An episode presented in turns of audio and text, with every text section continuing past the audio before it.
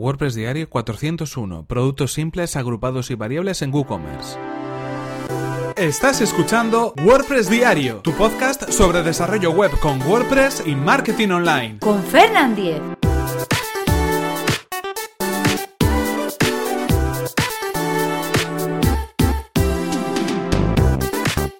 ¿Qué tal? Hoy es lunes 5 de febrero de 2018 y comenzamos con un nuevo episodio de WordPress Diario donde hoy vamos a hablar acerca de los productos en WooCommerce y concretamente de los productos simples, agrupados y variables. Vamos a conocer qué es y para qué sirve cada uno de ellos. En este caso, cuando hablamos de productos en WooCommerce, en este caso productos simples, agrupados y variables, son diferentes formas en las cuales podemos eh, publicar un artículo dentro de WooCommerce. Cuando hablamos de productos simples nos estamos refiriendo a la gran mayoría de productos, a la gran mayoría de productos que vamos a querer vender en nuestra tienda online. Son productos que no tienen ningún tipo de opción o ningún tipo de variación, más allá del precio que nosotros indiquemos. Eh, sería un artículo en concreto, por ejemplo, un libro en concreto. En este caso, eh, simplemente tenemos que elegir cuando estamos creando un nuevo producto en WooCommerce el tipo de producto simple y ahí poder indicar todos los elementos de configuración de ese producto. Pero no va a haber variaciones ni vamos a vincularlo con ningún otro producto. En este caso, tendremos que poner el precio,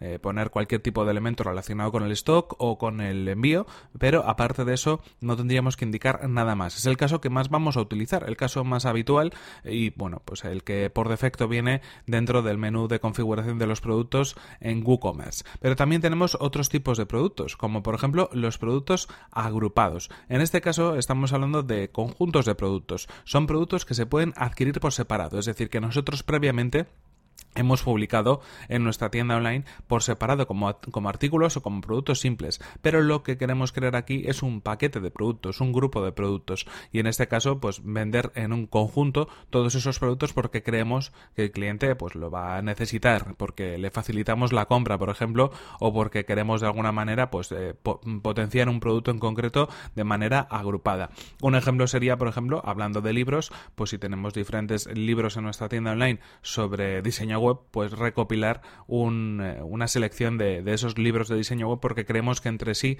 van a funcionar muy bien o va a ser un paquete que la gente va a querer comprar, ¿no? Eh, lo que tendríamos que hacer en este caso es crear un producto agrupado en ese desplegable que aparece donde elegimos los datos del producto y después de crear ese producto agrupado lo que deberíamos hacer es añadir los productos enlazados, vincular productos en este caso cuando creemos ese producto agrupado en concreto. Dentro de la opción productos vinculados vamos a poder buscar productos en la opción de productos agrupados y el buscador nos va a permitir elegir esos productos que nosotros queramos. Obviamente tenemos que haberlos creado antes y como decimos en este caso estos productos se pueden vender por separado, eh, se pueden comprar de manera individual. En este caso lo que hacemos es crear digamos un nuevo producto que tiene una forma de producto agrupado y que aglutina diferentes productos en concreto. Cuando entramos después en, el, en la propia vista del producto, en la, propia ficha de producto, vamos a ver cómo nos aparece eh, ese producto en concreto con un margen de precios eh, que van desde el más barato al más caro de los productos que hemos elegido y podemos en este caso comprar todos ellos de una sola vez. Cuando después lleguemos como clientes al carrito de la compra, lo que nos vamos a encontrar es eh, cada uno de los productos de manera separada con su precio en concreto y listos para, eh, para comprar. Pero en este caso lo que estamos comprando son productos únicos, productos simples, productos independientes el uno del otro. Solo que a través de esta forma de producto agrupado lo que hemos conseguido hacer es pues vincularlos entre ellos y crear un nuevo paquete de productos que en este caso creemos que están vinculados y que a los clientes les puede interesar comprar de una sola vez.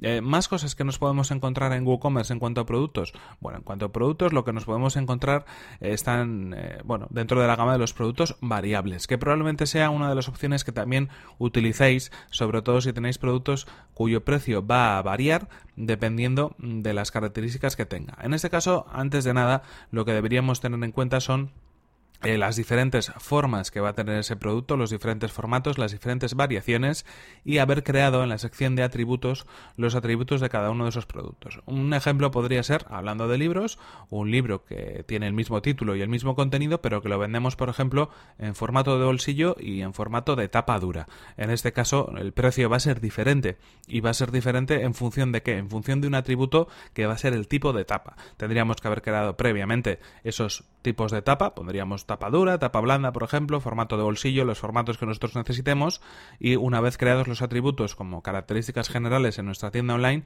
al acceder al producto en concreto tendríamos que eh, marcar la opción de producto variable. En este caso, ¿qué es lo que va a suceder? Que tendremos que elegir la opción de atributos, donde vamos a elegir los diferentes tipos de contenido que vamos a publicar en formato de producto. Por ejemplo, si hablamos de este ejemplo de los libros, tendríamos la versión de este libro en concreto en formato de tapa dura y en formato de tapa blanda. Y cada uno de esos formatos tendría un precio diferente. La diferencia de los productos variables con los productos simples es que el producto variable es el mismo producto, digámoslo así, en todas sus variaciones, solo que cada una de esas variaciones puede llegar a tener un precio diferente. Por lo tanto, lo que nos interesa es que la gente acceda a ese producto en concreto y que sepa que ese producto tiene variaciones y según la variación que indiquemos puede tener un precio u otro diferente. Otro de los ejemplos más claros es el de una camiseta. Las camisetas eh, pueden tener el mismo precio siempre y cuando sean pues eh, del, del mismo formato, del mismo modelo, pero también podrían tener precios diferentes dependiendo de la talla o del color que nosotros indiquemos en esa camiseta. Pues en este caso sería otro de los ejemplos que podríamos indicar.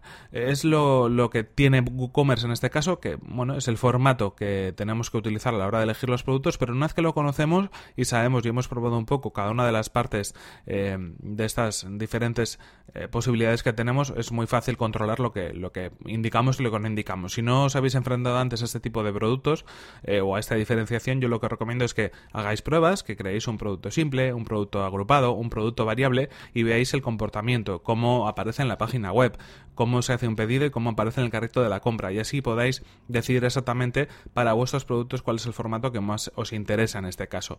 Eh, también tenemos otra opción, que son los productos externos o de afiliados. En este caso son los productos que tienen que ver con elementos que no se venden en nuestra tienda online. Simplemente es para crear enlaces de afiliación a otras tiendas diferentes. Cuando trabajamos, por ejemplo, con productos de Amazon o con cualquier otro servicio de dropshipping, por ejemplo, que lo que hace es de alguna manera, bueno, pues eh, gestionar eh, la venta fuera de la tienda online en la que nosotros estamos trabajando, en la que nosotros estamos creando. Pero esto sería más un caso de productos de afiliación y no de productos que directamente nosotros estamos vendiendo, que es lo que creo que es más interesante para los productos que gestionamos con, con WooCommerce. En cualquier caso, esto eh, ha sido todo por hoy. Aquí terminamos este episodio 401 de WordPress Diario que podéis encontrar en fernan.com.es barra 401.